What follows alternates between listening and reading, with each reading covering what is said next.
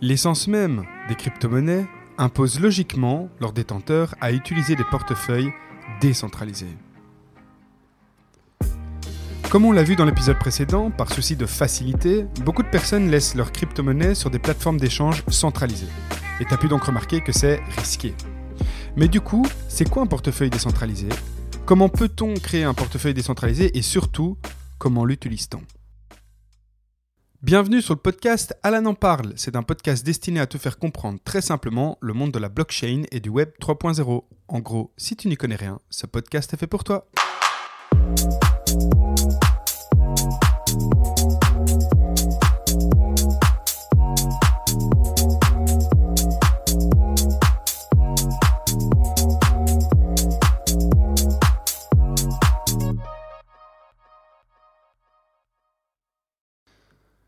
En vrai, les crypto-monnaies, c'est assez nouveau. Même si certaines d'entre elles ont déjà fait leurs preuves, il faut savoir qu'elles n'existent que depuis plus ou moins 10 ans. À titre d'exemple, le dollar existe depuis le XVIIIe siècle, donc depuis plus de 300 ans, et en ce qui concerne l'or, les premières preuves de son utilisation par l'homme remontent à environ 4500 ans. Autrement dit, 10 ans, pour les crypto-monnaies, ce n'est rien du tout. Donc inutile de te dire que le dollar et surtout l'or ont déjà fait leurs preuves. En ce qui concerne les crypto-monnaies, on n'est encore qu'aux prémices. Et le fait qu'on ne soit encore qu'au début de leur histoire, ben, tout n'est pas super optimal. Ce que je veux dire par là, c'est qu'avant d'avoir des outils qu'on appelle user-friendly, donc des outils faciles à utiliser à première vue pour monsieur et madame tout le monde, on a dû attendre pas mal de temps, et pour être honnête, on attend encore.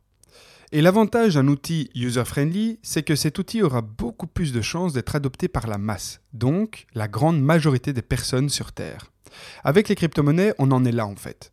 Tous les jours, tu vois de plus en plus de nouveaux outils apparaître pour, par exemple, acheter et vendre des crypto-monnaies en mode décentralisé, conserver tes crypto-monnaies grâce à des portefeuilles décentralisés, emprunter et prêter des cryptos, toujours en mode décentralisé, etc., etc.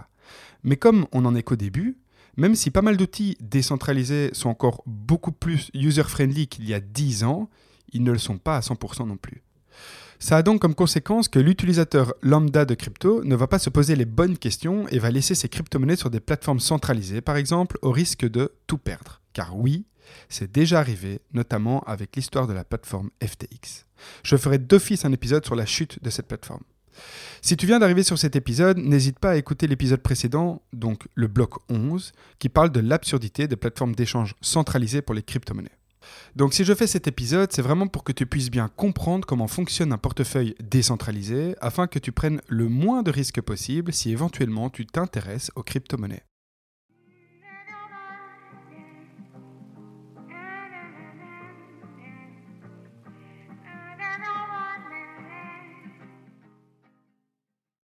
Avant d'énumérer les différents types de portefeuilles décentralisés qu'il existe, tu dois savoir que, quelle que soit la nature de ton portefeuille décentralisé, il faudra toujours une clé privée pour accéder à ton portefeuille. Une clé privée, c'est en fait un code secret qui se compose d'une série de chiffres et de lettres. Et ce code te donnera accès à tes fonds sur ton portefeuille.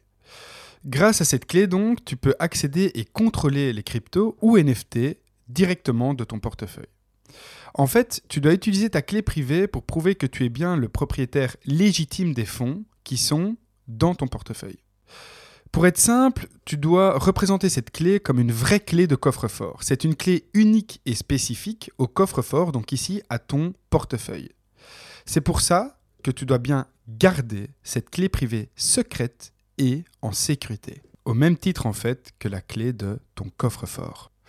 Maintenant, je vais brièvement t'énumérer les différents types de portefeuilles en crypto-monnaie, donc décentralisés. Donc le premier, c'est le portefeuille de bureau. Donc le portefeuille bureau, c'est un logiciel hors ligne installé sur ton ordinateur. Il permet tout simplement de stocker tes clés privées et d'interagir avec différentes blockchains. Alors comme exemple de portefeuille de bureau, je peux te citer Exodus ou encore Electrum. Le deuxième, c'est le portefeuille matériel. Donc ça, c'est un portefeuille physique qui est conçu spécifiquement pour stocker tes clés privées hors ligne, pour une raison de sécurité. C'est donc une sorte de clé USB dont tu as besoin pour pouvoir utiliser tes crypto-monnaies. Alors comme portefeuille matériel, il y a par exemple Ledger ou encore Trésor. Le troisième, lui, c'est le portefeuille web. Donc ça, c'est un portefeuille accessible directement sur Internet, donc via ton navigateur web. C'est vachement pratique, mais il faut faire attention évidemment à la sécurité en choisissant des portefeuilles réputés et fiables. Comme exemple de portefeuille web, il y a MetaMask, MyEtherWallet ou encore TrustWallet. En fait, ce qu'il faut savoir, c'est qu'un portefeuille décentralisé, c'est comme son nom l'indique, décentralisé, et donc personne d'autre que toi ne peut t'aider si tu perds tes clés et donc tes accès. Ça, franchement, c'est le côté négatif d'une gestion décentralisée. Imagine que tu as un million d'euros sur ton wallet en Bitcoin et que tu perds la clé privée de ton portefeuille, donc le code pour pouvoir accéder et utiliser tes crypto-monnaies, eh ben à ce moment-là, tu as perdu un million d'euros. C'est aussi simple que ça.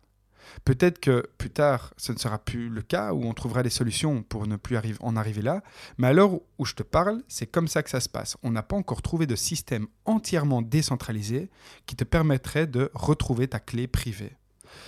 Une des règles les plus importantes à propos des portefeuilles décentralisés, c'est qu'un portefeuille hors ligne est toujours plus sécurisé qu'un portefeuille en ligne. En fait, un portefeuille en ligne est connecté à Internet, tout simplement. Il peut donc être ultra sécurisé, mais Internet est bourré de failles. Un très très bon hacker pourrait venir vider ton portefeuille en fait. C'est très très rare, hein. je ne vais pas commencer à diaboliser tout ça, mais il faut juste être conscient qu'Internet n'est pas sécurisé à 100%. Ça c'est un fait, c'est comme ça. Même s'il est ultra sécurisé, ce ne sera jamais à 100%.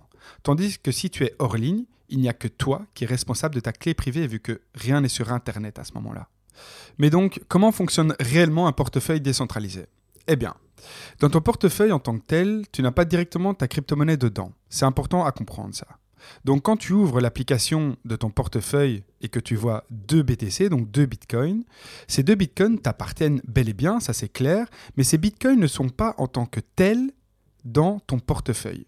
Je m'explique. Ton wallet, donc ton portefeuille, il a un nom unique. Ce nom commence généralement par 0x. Donc quand quelqu'un te demande ton 0x, il te demande le nom de ton portefeuille pour pouvoir par exemple t'envoyer des crypto-monnaies dessus. Donc te faire un virement. Ce 0x unique est en fait une très longue suite de chiffres et de lettres. Imagine maintenant que ton 0x en entier soit 0x200.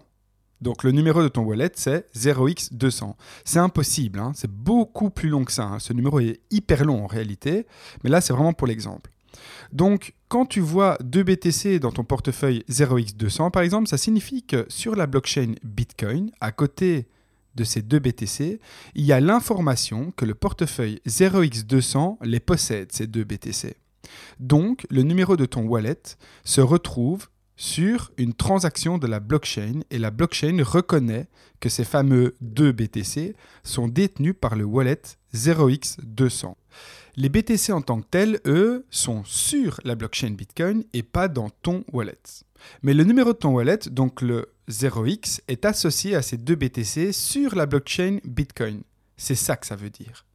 Aussi, comme tu le sais, la technologie blockchain étant ultra sécurisée, il est très compliqué, pour ne pas dire réellement impossible, de modifier les informations, surtout sur la blockchain Bitcoin. Donc, si sur ton portefeuille décentralisé, tu vois que tu possèdes deux BTC, donc deux Bitcoins, c'est qu'il y a eu une ou plusieurs transactions sur la blockchain en question avec ton numéro de wallet 0x200 qui a réceptionné à un moment donné deux BTC. Et tant que tu ne fais pas d'autres opérations sur la blockchain, il sera noté que ces deux BTC appartiennent à 0x200, donc appartiennent à ton portefeuille. Et ta clé privée, c'est donc un très long code qui te permet de pouvoir avoir accès à la blockchain avec ton wallet décentralisé. C'est un peu le mot de passe que tu donnes à ton wallet, donc à ton portefeuille, pour pouvoir directement travailler sur la blockchain. Donc pour résumer, ton portefeuille décentralisé, tu peux le voir comme un chien de chasse bien élevé. Ton chien a caché deux os dans un énorme champ de maïs. Ces deux os, ce sont donc les deux BTC, et l'énorme champ de maïs, c'est la blockchain. Il les a cachés et c'est exactement où ces deux os se trouvent grâce à son flair hors du commun. Au moment où tu veux, par exemple, vendre un des deux BTC, donc un des deux os, tu dois dire le mot que ton chien comprend pour qu'il aille les déterrer. À ce moment-là, tu lui donnes ta clé privée, donc ton code secret, et ton chien va directement aller déterrer l'os en question, donc le BTC en question, pour que tu puisses l'utiliser comme bon te semble. Voilà ce qu'est donc un portefeuille décentralisé. Ce portefeuille peut être un portefeuille de bureau, un portefeuille physique ou encore un portefeuille web. N'oublie pas que le portefeuille hors ligne est plus optimal niveau sécurité qu'un portefeuille en ligne, car ta clé n'a aucun lien avec Internet et donc ça limite les risques, notamment de hackage. Et voilà, c'est la fin de cet épisode. J'espère sincèrement qu'il t'a plu. N'hésite surtout pas à réécouter les épisodes précédents si certaines notions n'ont pas été comprises dans cet épisode. En principe, toutes les notions sont expliquées avant. Je te dis à plus, prends soin de toi et comme le dit mon fils...